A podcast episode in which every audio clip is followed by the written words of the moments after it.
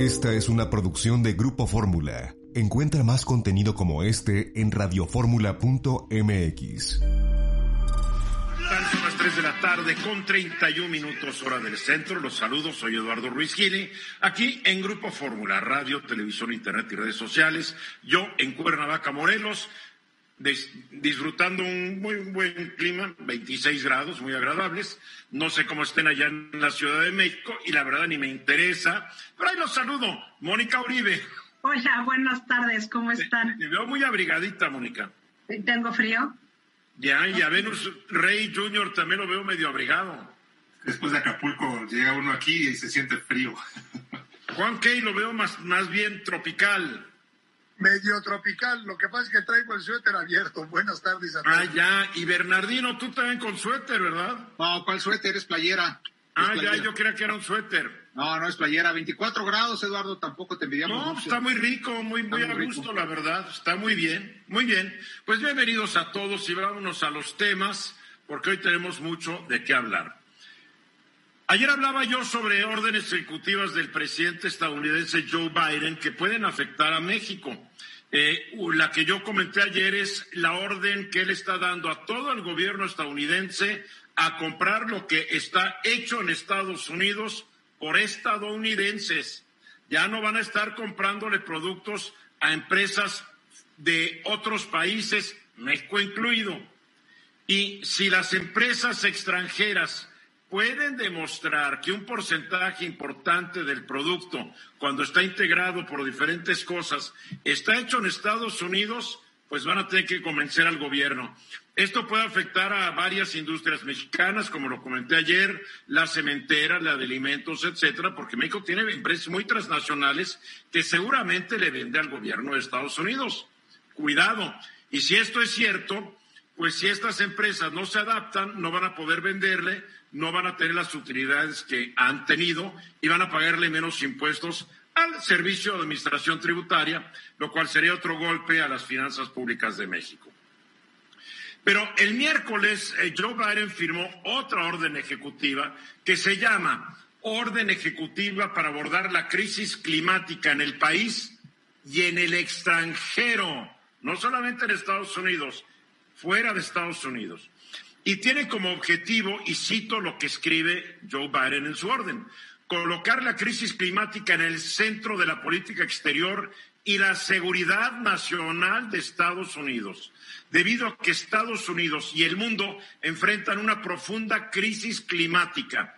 Entonces él añade, tenemos un momento limitado para emprender acciones en el país y en el extranjero a fin de evitar los impactos más catastróficos de esa crisis y aprovechar la oportunidad que presenta la lucha contra el cambio climático.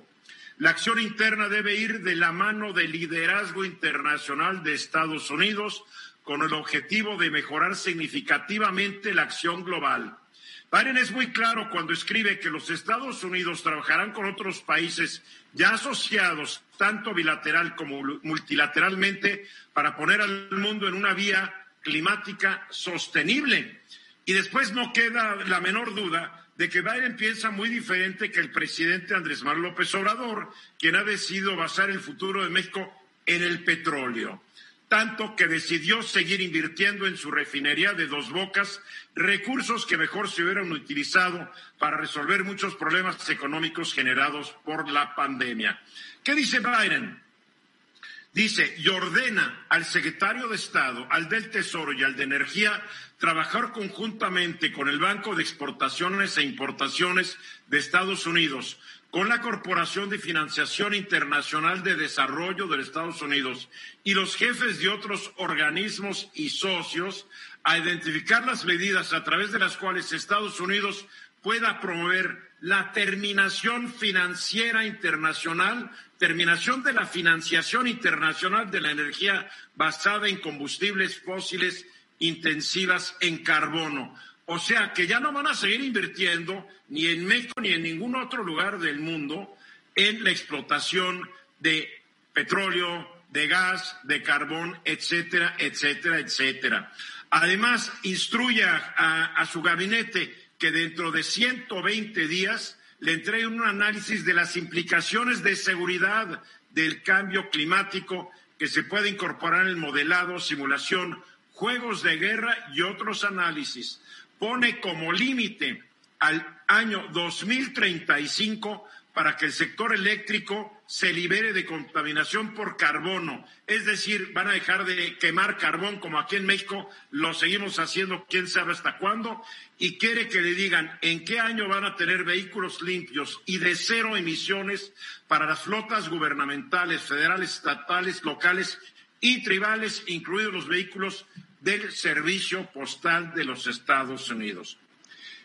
Debemos suponer que el gobierno estadounidense no va a querer hacer negocios con las empresas privadas y entidades públicas mexicanas que no se sujeten a las mismas reglas que regirán a sus contrapartes en Estados Unidos. La pregunta, ¿el presidente de México va a ignorar al de Estados Unidos al pesar del alto costo que eso le representa a los mexicanos? Pronto lo sabremos. Así está el asunto. Sí, Venus.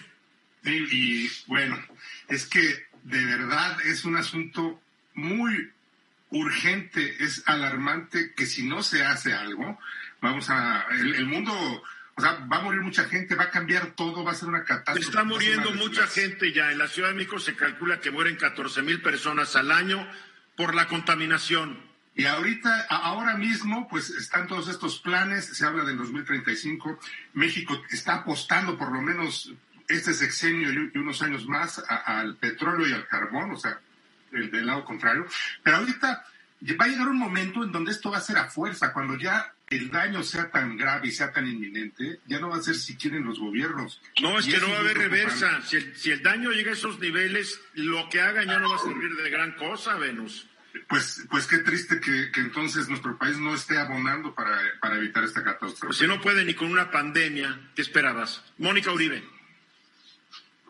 era lógico que el presidente Biden ya lo venía anunciando desde su campaña y desde antes de la campaña que iba a poner el énfasis en energías limpias. Ahora, esto tiene que ser en todo el mundo, pues sí, porque todos estamos en la misma barca. La, la verdad es esa. Entonces, que haya regresado al acuerdo del país, de París es una gran noticia. Lo hizo rapidísimo, casi al segundo día de su gestión.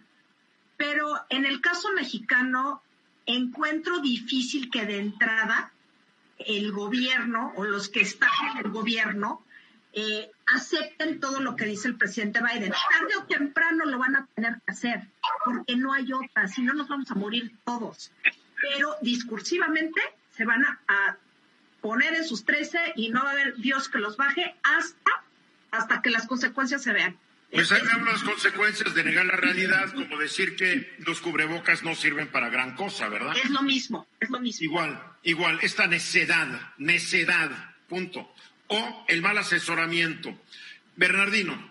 Sí, Eduardo, fíjate que con el tema que tocaste de la primera orden ejecutiva de Biden firmada acerca de las empresas estadounidenses que tienen que consumir solamente lo que hacen allá en el interior, yo entro a la reflexión y a la pregunta, ¿qué va a pasar con las empresas mexicanas, con los empresarios mexicanos, en ese sentido, en esas relaciones que hay a través del Tratado de Libre Comercio?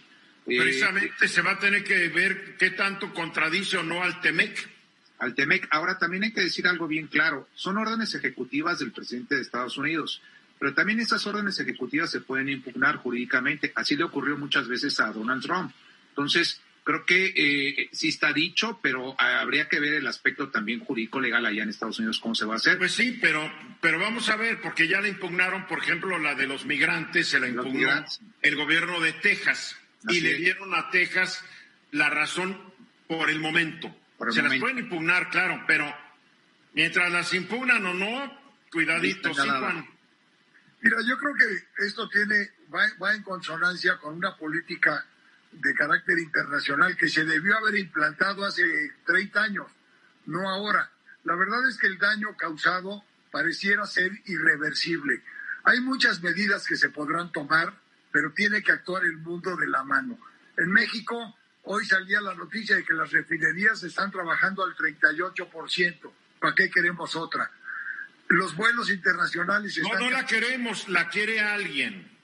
Bueno, la quiere alguien, es correcto al final del día, el mundo en 10 años dejará de estar pensando en el petróleo como un insumo para casi cualquier cosa.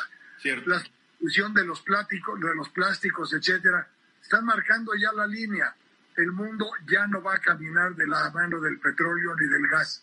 Pero mientras nuestros gobernantes sigan pensando como en la época del Tata Lázaro, pues cuidado, ¿eh? Porque el Tata murió hace muchos años y gobernó hace todavía más, casi 90 años. Los árabes, los Emiratos Árabes que están haciendo maravillas en materia de energía. ¿Qué tendrán ellos que no tenemos nosotros, caray? Ahí se las dejo de tarea. 14 minutos para que sea la hora.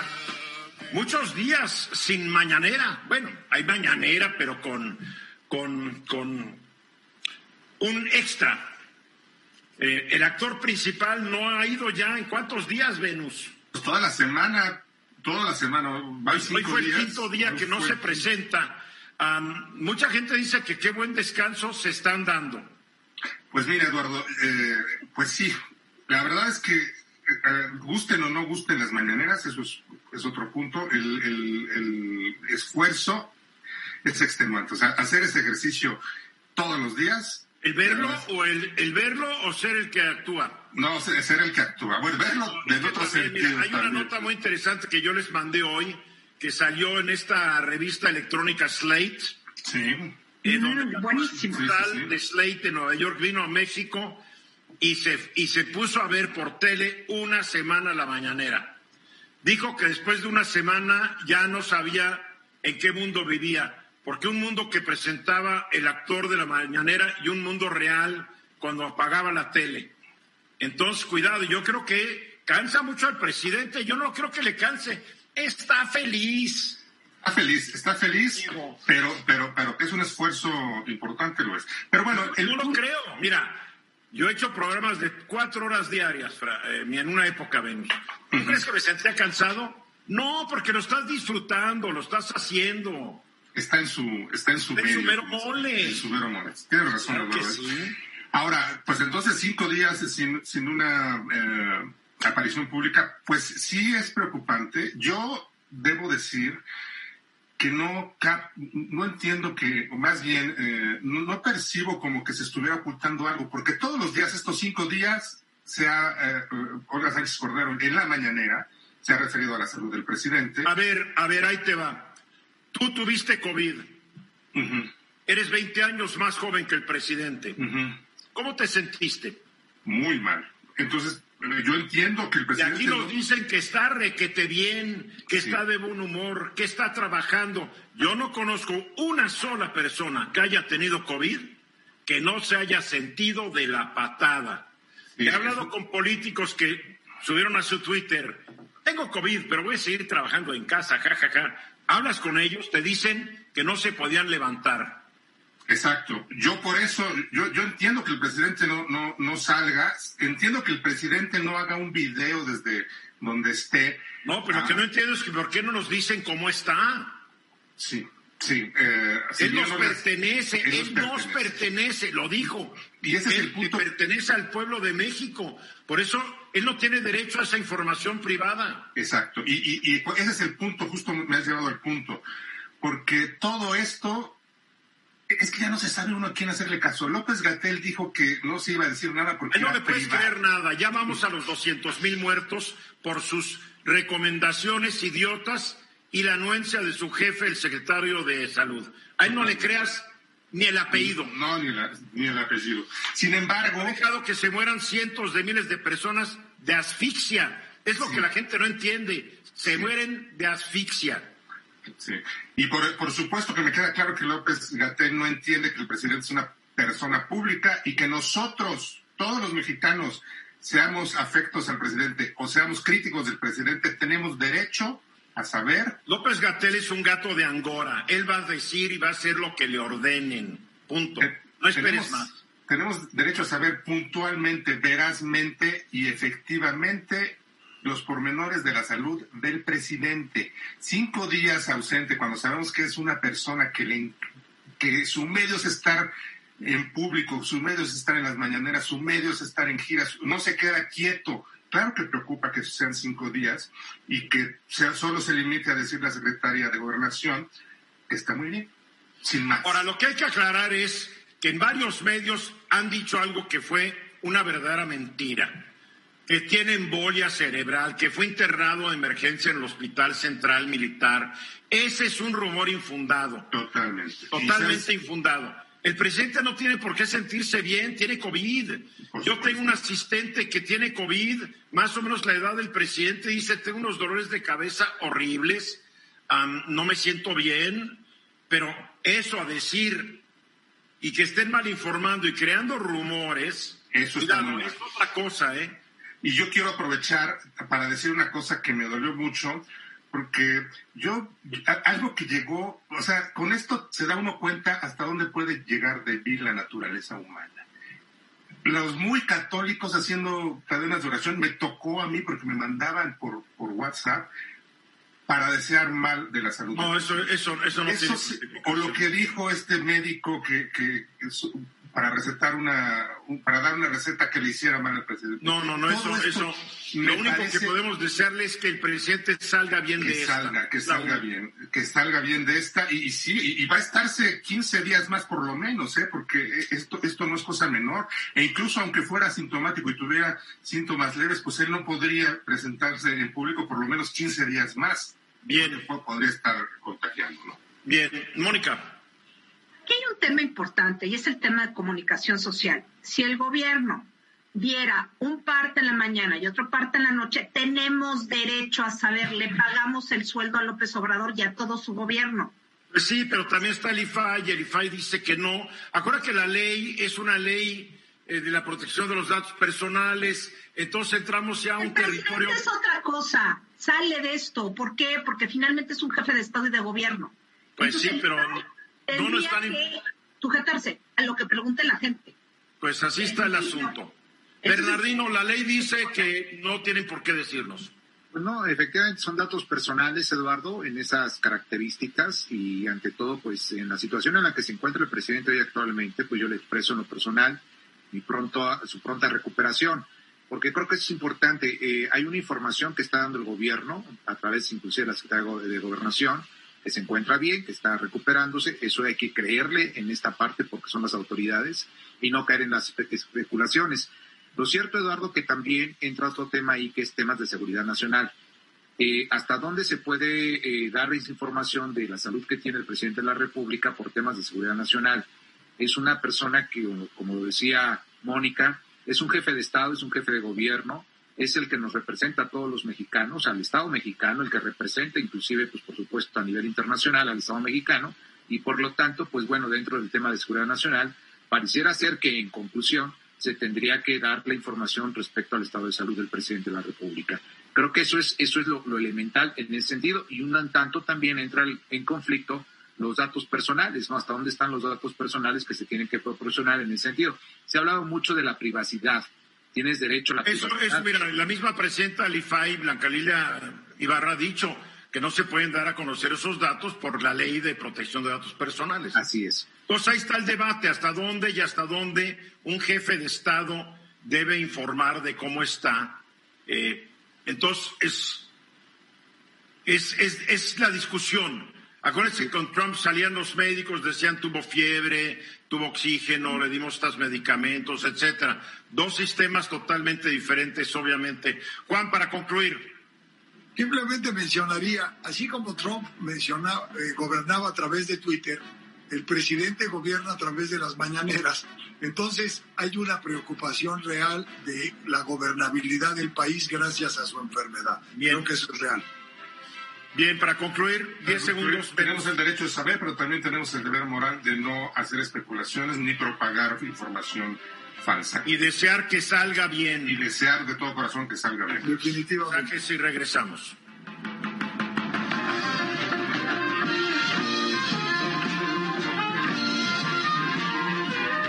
De regreso y me da gusto dar la bienvenida esta tarde al dirigente del Partido Verde Ecologista en la Ciudad de México, Jesús Sesma. ¿Cómo estás, Chucho? Buenas tardes. Muy buenas tardes, Eduardo. Siempre es un gusto estar contigo y, por supuesto, con todos tus televidentes y radioescuchas. Ya totalmente restablecido de del COVID. Pues ya, gracias a Dios, ya. Todavía con un poco de neumonía que quedó ahí, pero, pero ya, es, es otro capítulo. Han ocurrido varias cosas y siempre es interesante porque ustedes han, ustedes fueron un partido que propuso una legislación para el teletrabajo, que ya se aprobó esta legislación. Así es, como tú bien sabes, hace muchos años el Partido, viene, el Partido Verde viene impulsando el tema de, del trabajo en casa, era por una situación medioambiental, digamos lo que estábamos viviendo en la Ciudad de México, en Puebla, en Hidalgo, Querétaro, toda la metrópolis por las cuestiones de contaminación. Hoy nos llevó a, a todos los partidos políticos a legislar de manera urgente el tema de teletrabajo. Algunos países ya lo tenían. Y creo que este es un marco jurídico muy importante porque ya establece el marco regulatorio y las obligaciones tanto del patrón como del trabajador para poder proveerle de, pues, de, de, de estas obligaciones y estos derechos, como puede ser que el patrón tenga la obligación de entregarle el material, es decir, las computadoras del pago del Internet, de algo de energía, el que puedan estar inscritos en el IMSS y en el ISTE. Y el, y el trabajador, por ende, va a tener la obligación de cuidar todo lo que es la información confidencial del de, de, de, la, de, la, empresa y cuidar este, el tema del material que se le dé. Pero nosotros encontramos en el Partido Verde algo que falta y que vamos a seguir insistiendo. Esta regulación que hoy ya es ley, esta iniciativa que hoy ya es ley, lo que ampara es a todo aquel trabajador que está, eh, que se ha contratado, digamos, desde hoy. No es retroactivo. Y entonces vemos ahorita que no están amparados todas esas personas como nosotros que estamos trabajando desde distancia, pues no están en este marco regulatorio y creemos que es urgente que puedan incluirse toda vez que se está gastando energía, se está gastando internet, están utilizando sus propias eh, computadoras.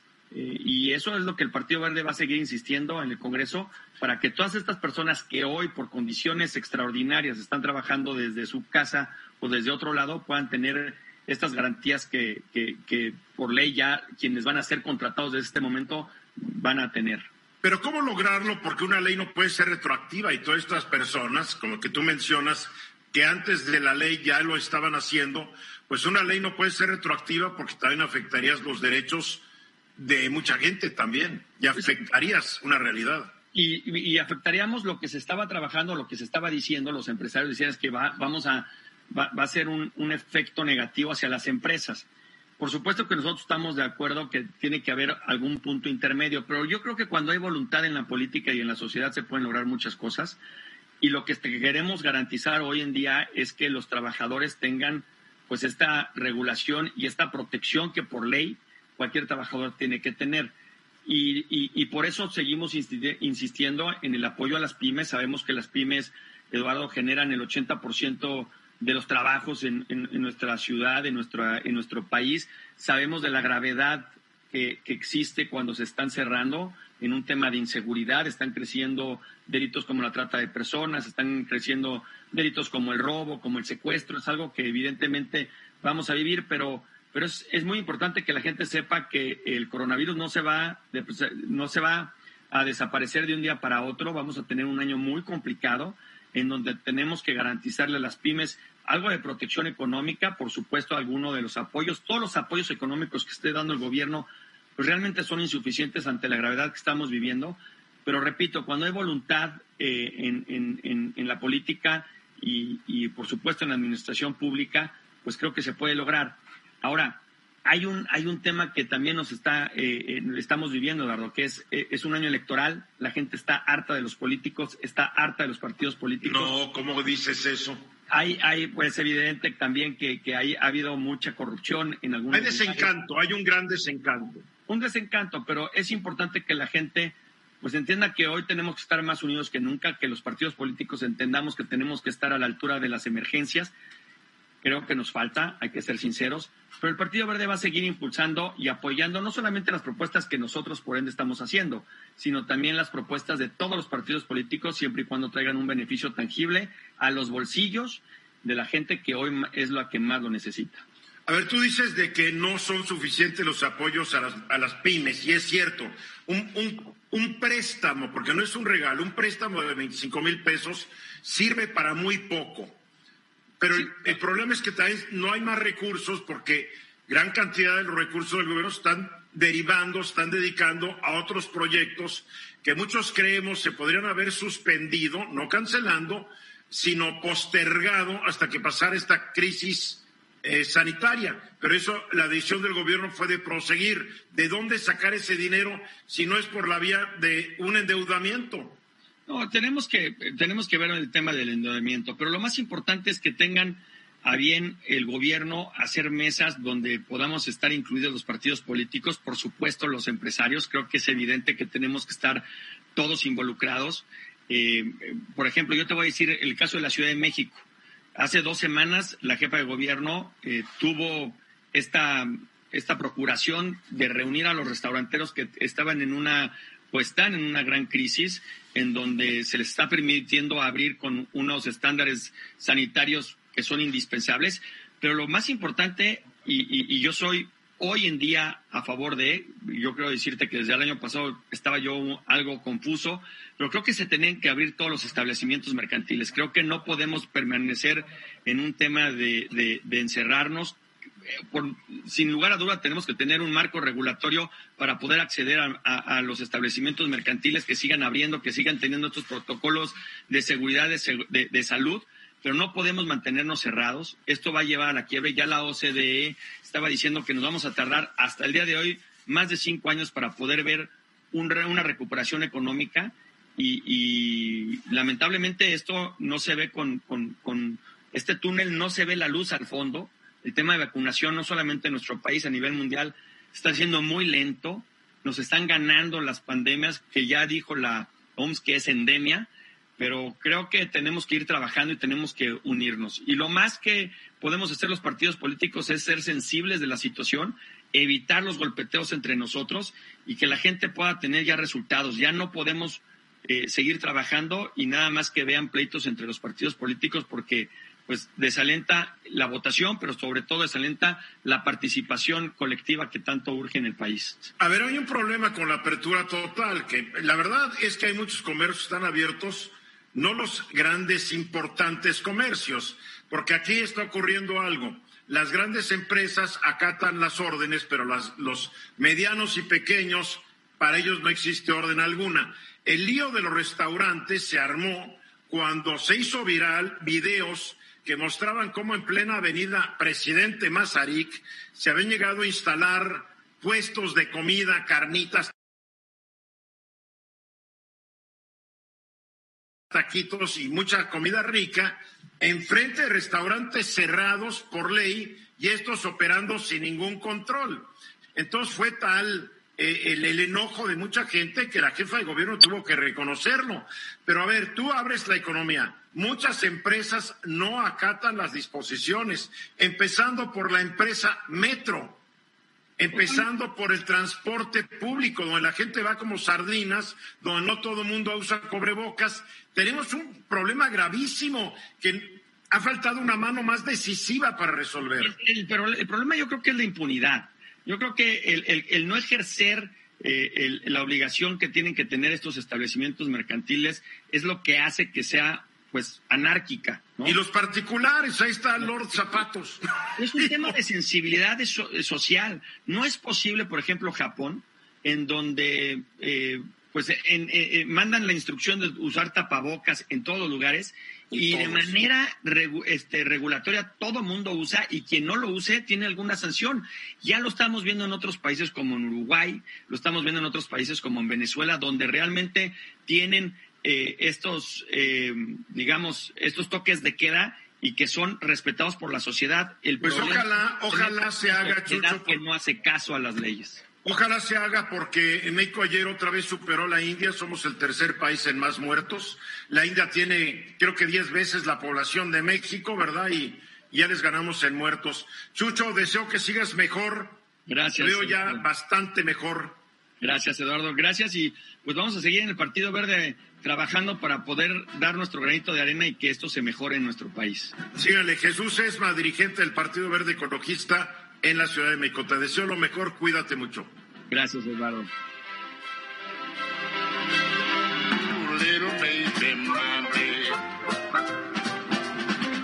Ah, hay mucha discusión sobre los candidatos que están anunciando los diferentes partidos políticos.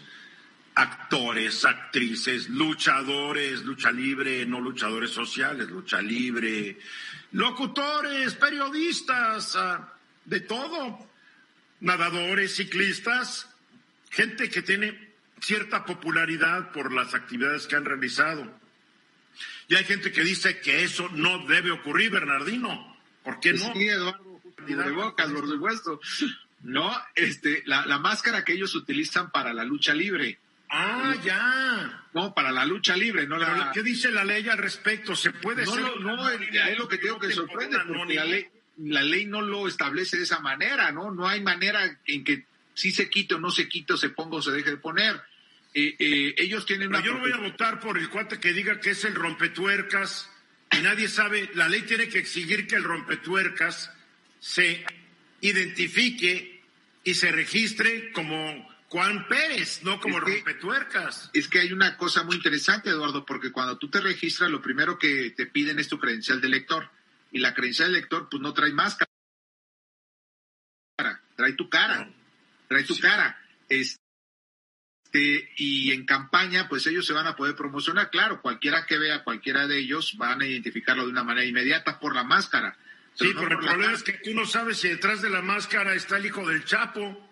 No lo sabemos, no lo sabemos, Eduardo. Entonces creo que ahí hay un tema que el- me parece a mí que el Instituto Nacional Electoral tendría que definir en estas características, en ese sentido, claro. porque, porque en campaña pues no sabe realmente, a lo mejor te inscribe, se inscribe realmente el que es el luchador por la, la creencia del elector, pero no sabemos a ciencia cierta si en la campaña electoral sea el mismo. Y Yo solamente no votaría por alguien que no me muestra su rostro, aunque sea el campeón mundial de la lucha libre. Os, os quiere ser representante, diputado, alcalde, o quiere ser luchador, pero que decida, porque no puedes tener las dos cosas al mismo tiempo. Sí, eh, eh, su identidad se tiene que descubrir en pocas palabras, ¿no? Porque va a ser un, un factor más allá, no desde la lucha libre, sino de la representación que va a ejercer en un momento determinado. Y el ciudadano tiene el derecho a saber quién es, por quién va a votar, ¿no? Eh, creo que eso es algo interesante y muy importante en esta parte, en donde no se ha definido cómo va a ser. Lo único que se dice es que el día de la jornada electoral, el día que vayan a votar, sí se van a tener que quitar la máscara para poder, el funcionario de Castilla, acuérdate que te ve la credencial del elector y te voltea a ver en la cara, ¿no? Si efectivamente eres o no eres la persona de la credencial del elector, entonces solamente en ese momento se va a quitar la máscara. Yo, yo no estoy de acuerdo. Yo creo que un candidato tiene que dar la cara y no la máscara. ¿O no, Mónica? Supuesto, pero aparte hay otro tema importante, aparte de la identidad, la idoneidad para el cargo. No es posible que se busque candidatos que representen una serie de cosas, pero que no tengan conocimiento de la lógica de lo político, de la lógica de lo legislativo. O- no, la verdad. Ay, Mónica, ¿cuántos no han llegado desde siempre? y, ve, y ve qué horror han hecho. Ve Pues cómo sí. la vaca. Pues sí, a mí me parece que la idoneidad para el cargo es algo importante. No El es problema, el No. problema es que la mayoría de los partidos no tienen candidatos idóneos. Que no, no, ¿Por qué no tienen escuelas de cuadros? formar cuadros de gente idónea. ¿Por qué no forman cuadros? Pues es ya, el porque ya llegó la elección y ya no les da tiempo. Ah, bueno, entonces, ¿qué están haciendo todo el Yo, tiempo? yo ahí sí Es un discrepo. reflejo del país, ¿eh? También Sí. es Claro. un país de improvisados, este Yo, país. yo discrepo, yo discrepo un poco de Mónica cuando habla de la idoneidad. La verdad, se me hace un poco elitista decir esto. La, la idoneidad la marca la Constitución y esos son los requisitos.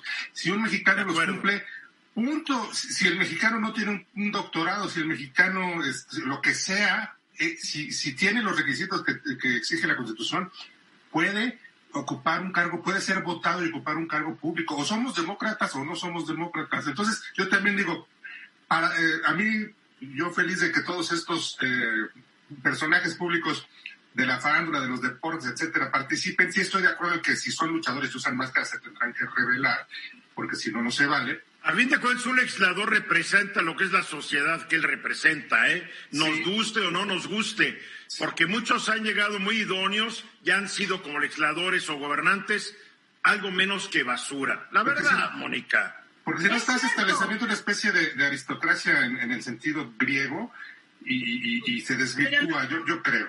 Yo creo que lo que tendrían que hacer, si ponen esa clase de candidatos que representan lo que tienen que representar, esa parte yo no le veo problema. El problema es que no los entrenen en el periodo intermedio. Ese es el problema. El verdadero problema. Que los partidos son unos irresponsables y no le dan ciertas instrucciones. A ver, vas a ser diputado, de esto se trata, mi máscara de plata. Vas a ser alcalde, de esto se trata, mi actriz famosa. Que tengan cierta idea. Lo que, lo que a mí me parece verdaderamente patético es la forma en que los partidos políticos se han convertido en un negocio y no en Ay, una Juan, fuente. a ver, Juan, ¿desde cuándo no? Ay, Bueno, no, a ver, siempre. A ver, surgen, estas candidaturas surgen, por cierto, de partidos que son claramente un negocio para sostener simplemente el negocio. No, pero el PRI, el PAN y el PRD también lo están lanzando. Hasta Morena también. Se trata de ganar la elección, Juan. ¿Dónde andas?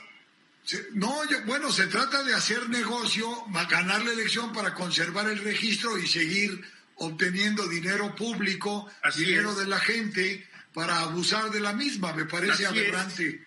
Bueno, el hecho es de que muchos de estos candidatos pagan por la candidatura y se comprometen a ellos financiar sus propias campañas, a pesar de que la ley, creo, Bernardino, es muy clara, el partido tiene que darle el dinero. Así es, efectivamente, Eduardo. Y acá es tocar un punto muy importante porque habría que ver cuál es el ofrecimiento que hace el partido político y cómo aceptan estas personas eh, ser candidatos ¿no? a esos partidos políticos. Es decir, cuál es la negociación que llegaron a- al final del día para poder aceptar estas candidaturas y qué ofrecen los partidos políticos. Eso nunca se ha dicho, Eduardo. Se habla de lo que van a hacer, etcétera.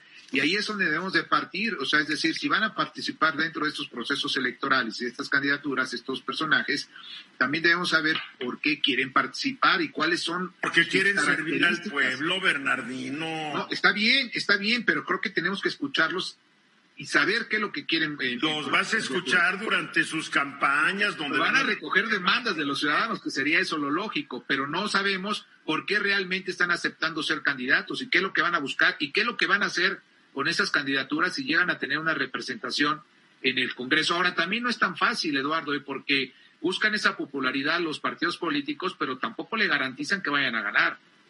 Claro que no. Mira, yo mis 39 años de ejercicio periodístico he hablado con muchos candidatos y la mayoría siempre me han dicho, le tengo que entrar con mi lana. ¿Y cómo le va a hacer? Algunos han, han perdido después de haber hipotecado su casa, cosas así, porque lo ven como un negocio. Claro, claro, que eso O no- sea, no- esto se está acabando afortunadamente, se va a ir y tiende a ir acabándose mientras más transparencia, mientras más denuncia ciudadana exista en todo resto- en torno a estos asuntos. Ahí ves lo que le pasó al exdelegado en Coyoacán, creo, al señor Toledo, ¿no? Que se enteraron que de, re- de- de no tener en qué caerse muerto, ahora es propietario de no sé cuántas casas y, y cuentas de banco, hasta en Estados Unidos.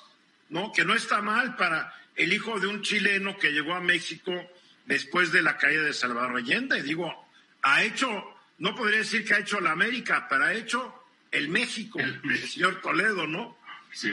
Sí, Venus. Sí, y, y mira, Eduardo, yo pienso que esto de poner a estas personas no, realmente no tiene mucho jale. Yo creo que la, la sociedad, los ciudadanos ya distinguen, van más por los partidos. Yo no le quiero echar la sal a ningún Van candidato. por, los Pero van por yo- dos cosas. Yo veo que los que se apuntaron ahí al PRI o a partidos chiquitos, les, la verdad, les veo pocas posibilidades de, de ganar. Veo un poco más serios a los que van por Morena y ni aún así está garantizado. Yo Mira, esto es que la gente vote por quien quiera, es un derecho de cualquier ciudadano votar por quien se le antoje. Ahí no hay problema. Y cada ciudadano determinará cuál es el candidato que más le atrae. Pero no olvidemos, nuestra clase política es un reflejo del pueblo. Por supuesto. Lo que Mónica quiere es que sea un reflejo de, de la élite. Claro, y así como no vale más, así como no vale, así como no vale más, en élite, pero no son el reflejo de lo que la élite intelectual quisiera o la élite profesional o la élite económica. Yo he visto gente diciendo es que cualquier candidato debería tener una maestría y un doctorado. pues es, la peor manera de discriminar a la gente que no tuvo oportunidad. Eduardo, así como vale igual el voto de un doctor en filosofía que el de una persona cualquiera, lo mismo eh, eh, para ser votados es exactamente igual, no vale más un doctor en filosofía o Mira, lo único que sería, sería que fuera gente de probada honestidad y con muchos deseos de servir a su sociedad. Esa sería, ¿no, Bernardino? Pues sería parte de ello, Eduardo, pero también cuando llegan a legislar, también saber legislar, es decir... Para eso están sus partidos, como dice Mónica, que les deben... Eduardo, pero el que habla enfrente a la tribuna es el diputado, no el partido y es el que va a expresar y va a defender una iniciativa de ley. Y siempre va por la línea que les marca el partido. Pues sí, pero tiene que hablar y tiene que fundamentar. Por eso hablan tan poquitos y cuando hablan los que son muy burritos se nota a leguas. Vamos a ver qué pasa. Esto apenas comienza, Eduardo. Apenas comienza. Bueno, no, apenas comienza este proceso electoral. Este proceso, sí. Así es. Vamos a los mensajes.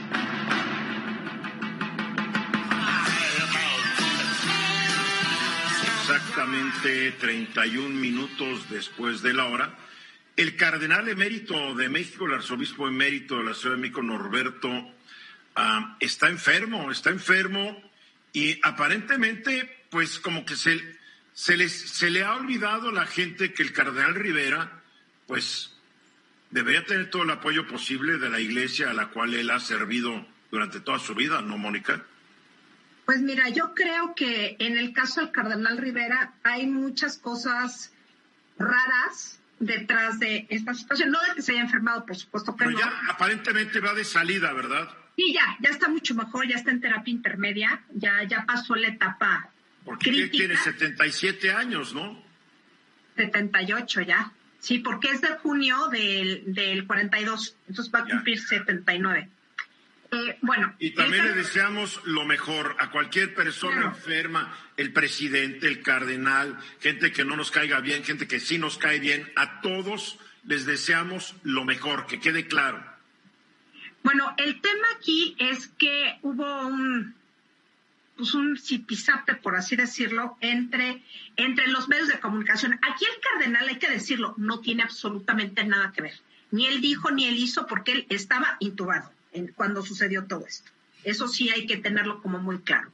El punto es que en Religión Digital, Guillermo Gazzanini, que es un, columnista eclesiástico mexicano, eh, dio a conocer que la arquidiócesis no había pagado los, ahora sí que los servicios hospitalarios del cardenal. Pero se le olvidó una cosa al señor, que la arquidiócesis no ha recibido un peso o ha recibido muy poquito en toda la pandemia. Están en bancarrota. Entonces, sí tienen un seguro, tienen dos seguros. Un seguro. ¿Pero por qué están en bancarrota? ¿Lo dejó así Norberto? Lo dejó mal, pero aparte, acuérdate que se dividieron.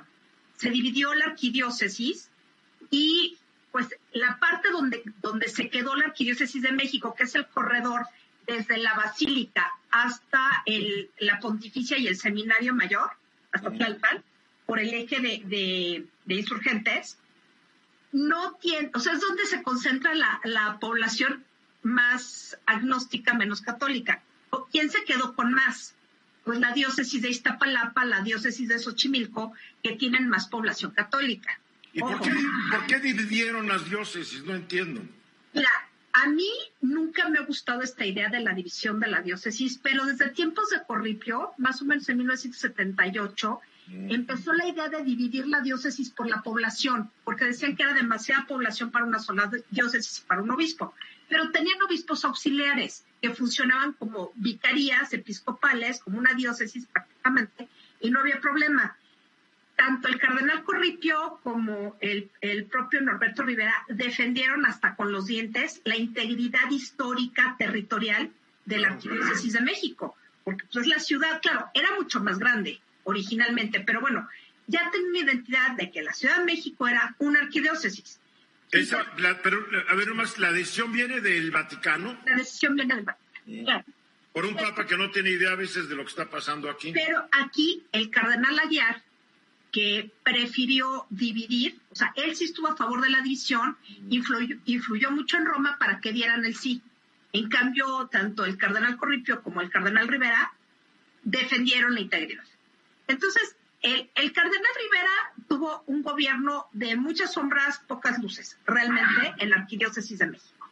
Entonces, eh, tenía un grupo, un grupo fuerte de apoyo y un grupo que no lo toleraba. Hasta ahí llegamos. Llega el cardenal Aguiar y el cardenal Aguiar llega con un grupo de fuereños que nadie quiere. Luego se divide la Pero el cardenal Aguiar tampoco quiere a Norberto Rivera. También ah, bueno, ellos tienen un pleito histórico, porque ellos pertenecen a dos corrientes distintas del episcopado. El cardenal Rivera es gente del Nuncio Prillone. Claro, eso fue hace muchos años y el Nuncio Prillone murió hace poquito, hace unos tres años. Pero ese, Prillone fue muy poderoso durante el sexenio de Carlos Salinas. Desde antes, desde el nivel de la Madrid. Era el nuncio apostólico. Era el delegado y después nuncio. Pero el caso es que, que Prillone constituyó un grupo de obispos que más o menos tienen ahorita entre 80 y 65 años que es como una cohorte que le deben el obispado a Prillone. Después se disgregaron, pero en realidad Prillone privilegiaba a todos aquellos que consideraba dóciles, que no tuvieran que ver con la teología de la liberación, por principio, y que estuvieran muy en consonancia con las ideas de Juan Pablo II. Estos eran los requisitos y Norberto los tuvo. Ayer fue el último obispo que, este, que no, bueno, no nombró, sino estuvo en el proceso Prillone pero Aguiar es gente del cardenal Suárez Rivera que tenía un enfrentamiento terrible con el nuncio apostólico. Eran como los dos polos de poder. Había cinco grupos. Suárez Rivera que fue cardenal de Monterrey. Eh, sí, Suárez Rivera fue arzobispo cardenal de Monterrey y lo hicieron cardenal porque él negoció los cambios constitucionales en materia eclesiástica porque Monterrey no es sede cardenalicia, México y Guadalajara sí, pero esto fue un caso súper especial. Bueno, total que este pleito que tenían Prillón y Suárez Rivera, pues vuelve a aparecer en otras personas. Qué bárbaro. Entonces, si es, es bochornoso el tema. ¿Dónde está el amor cristiano? Pues no sabemos. Está, amarás a tu prójimo como a ti mismo. a ver si, si estos dos no dan el ejemplo, ¿cómo no vamos a ser un país lleno de violencia? Ahí lo tienes. A mí se me hace un tema bochornoso porque nunca debió haber salido a prensa y se le dio un vuelo porque Gazanini escribió en Religión Digital, que es un medio español. Sí, claro. No es ni mexicano. A ver, ¿qué le costaba guiar a hacer cooperacha? No quiere porque no le cae bien Norberto Rivera. Pero no importa, es, su hermano en religión. No, y aparte política, lógicamente. Ayer tiene muy buenos contactos billotudos, podría haber hecho una cooperacha. Ese es el punto, ahí te va. ¿Por qué no quiere hacer la cooperacha guiar? Porque sabe que Norberto Rivera tiene también un grupo de compadres que tienen mucho dinero. Entonces, Pero Norberto estaba intubado, no podía hablarle a nadie. Claro, entonces Valdemar va y mete, o sea, a Norberto hay que sacarlo de la ecuación porque estaba intubado, literal. Aquí es un pleito en donde el, el padre Valdemar, Hugo Valdemar, es como la defensa anti-Aguiar y aprovechó la coyuntura para darle un llegue a Guiar que no respondió, no respondió bien. Y vaya que, se lo dio, ¿eh? Porque, porque Valdemar es muy hábil, hay que decirlo, es un politicazo. Mira, fue una chuza completa, porque ni siquiera pudieron responder bien. Lo que debió haber hecho la arquidiócesis era callarse la boca y decir, hicimos un esfuerzo muy especial porque queremos horrores al cardenal Rivera, queremos que... Y no hicieron nada. y no hicieron nada. Nada más salieron ahí con sus, sus notas y ya. Mal, mal, muy mal manejado. Venus. La verdad. Yo, yo, veo que los aquí los señores de la iglesia hacen mucha política, son expertos en ello y pueden ser más maquiavélicos que, maquiavélico, que Maquiavelo a veces. Llevan, do, llevan 2.400, mil, mil, no, 1.600, 1.600. Yo nada más veo, después uno lee las escrituras, este, no porque les quiera dar con su medicina de su propio chocolate, pero yo recuerdo aquí eh, el, Mateo eh, 26, 26, hay un pasaje que dice que Dios proveerá, que si Dios alimenta y protege a sus aves, ¿qué más hará con nosotros que nos ama tanto y somos sus hijos? Yo veo que los primeros en no creerse estas cosas son a veces la gente tan mundana de la iglesia. Me, da pena decirlo y me duele decirlo. Es que hay de todo. el problema es que hay de todo y estos son como los más conspicuos, pero hay gente que neta sí se lo cree, sí vive conforme al Evangelio y sí trabaja. Pero acá lo que estamos viendo en la cúpula, en la élite eclesiástica, por lo menos este par, es que no, sobre todo porque hay problemas por una casa además. El pleito empieza por una casa. Esa es la, esa es la verdadera historia. Empieza mucho antes, desde que eran profesores de la pontificia. Bueno, da pena, da pena el tema, verdaderamente es doloroso y aparte a la luz del descenso del catolicismo en todo el país, estos episodios son verdaderamente nefastos. Entonces, si no se ponen las pilas, el mercado, el mercado de los religiosos se los van a comer. Ya, o sea, es una crisis tan fuerte que dices, ¿qué hacemos? Pero ha sido, este tipo de alto, alta clerecía en México ha sido, pero desde la desde el virreinato, Mónica. Desde siempre. A ver, ha habido de todo. Por ejemplo, un, cardenal Salazar era un agente hiperdecente, pero Norberto Yayar. Bueno, ¿y qué veis de Sandoval? No, bueno, ese ya ni hablemos. Corripio. Mensajes y regresamos. Los residuos sólidos urbanos, el tema que hoy nos trae Juan Cay quien además es presidente de la Asociación Mexicana de Urbanistas. A ver, platicamos del asunto, Juan. Claro que sí, Eduardo. Mira, con mucho gusto. Empezaste el programa hablando de la política del presidente de Estados Unidos en relación al, al, uso de energías limpias y al cambio climático. A ver, esto solo se puede lograr si hacemos un cambio radical también en lo que es el manejo de la economía lineal que conocemos de extraer, producir, usar y tirar, por lo que hoy se conoce como la economía circular. Los residuos sólidos urbanos son un verdadero problema a nivel nacional y a nivel mundial.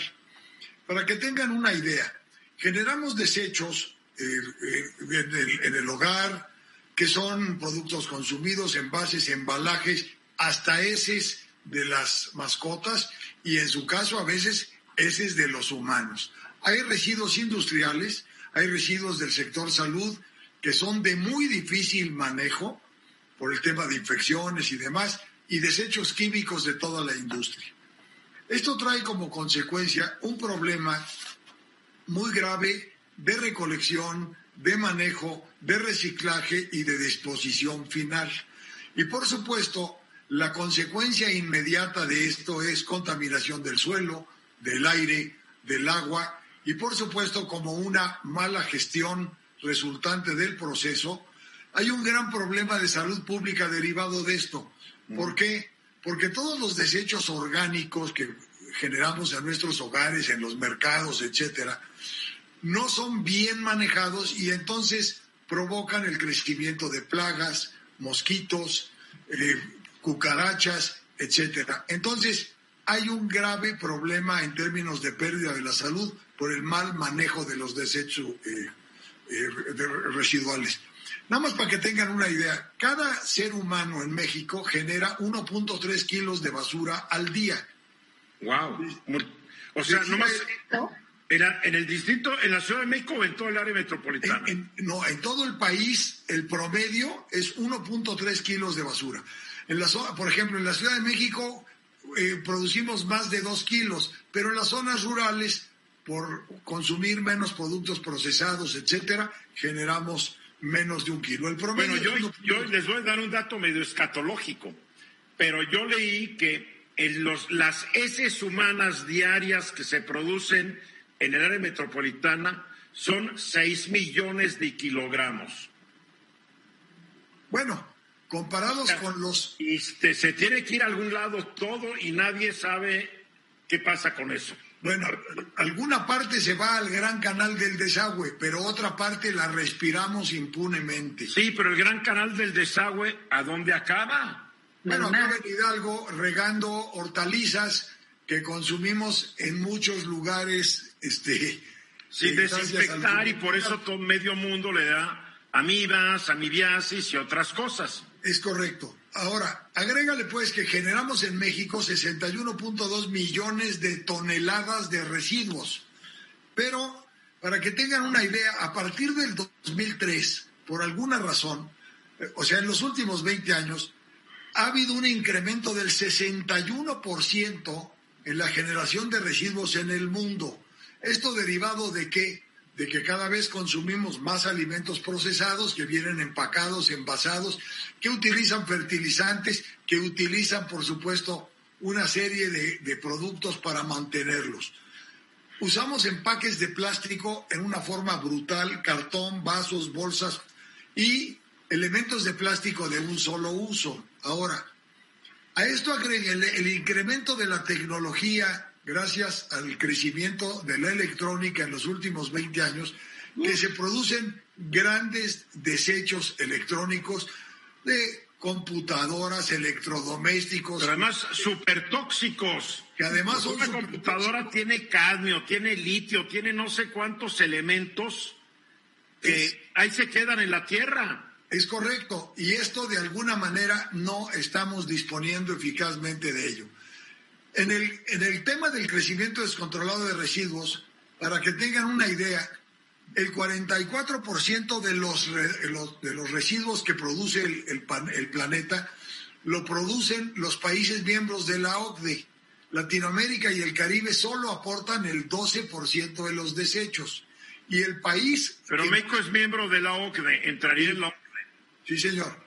Ahora, el país que más desechos, más residuos sólidos genera es Estados Unidos.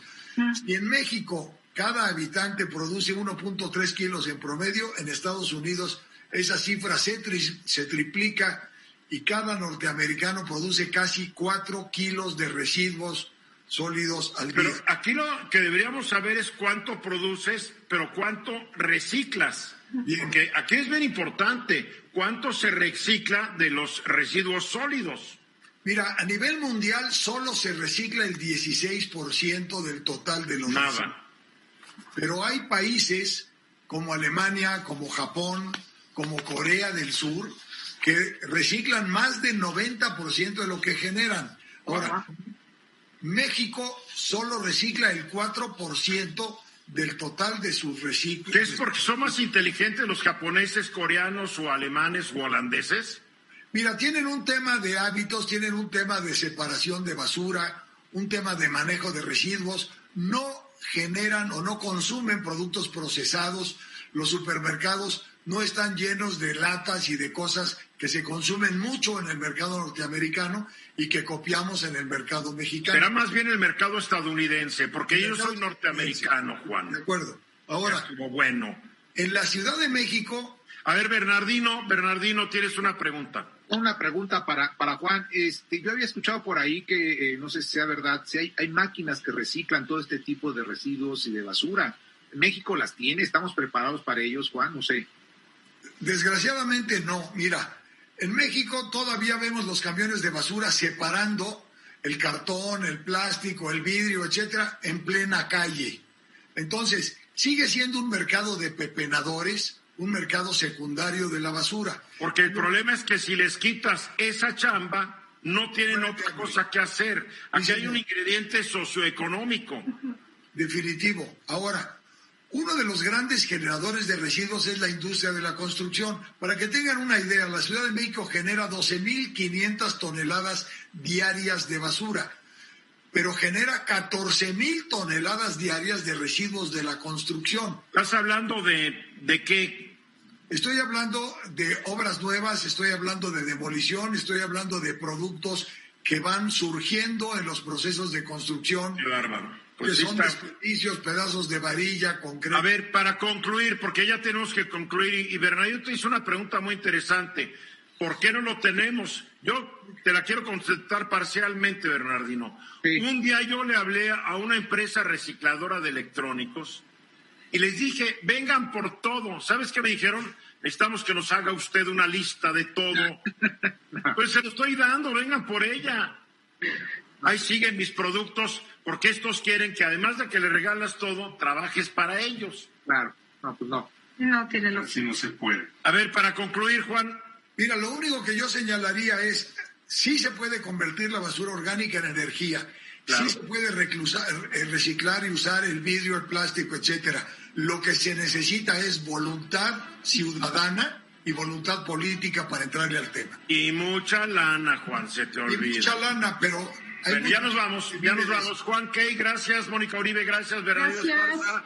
Pero Rey Junior, gracias a nuestra productora Francina, a toda la gente allá. Gracias, soy Eduardo Ruiz Gili. Estamos aquí de regreso el lunes, 3.30 de la tarde. Gracias, pásela bien. Esta fue una producción de Grupo Fórmula. Encuentra más contenido como este en radioformula.mx.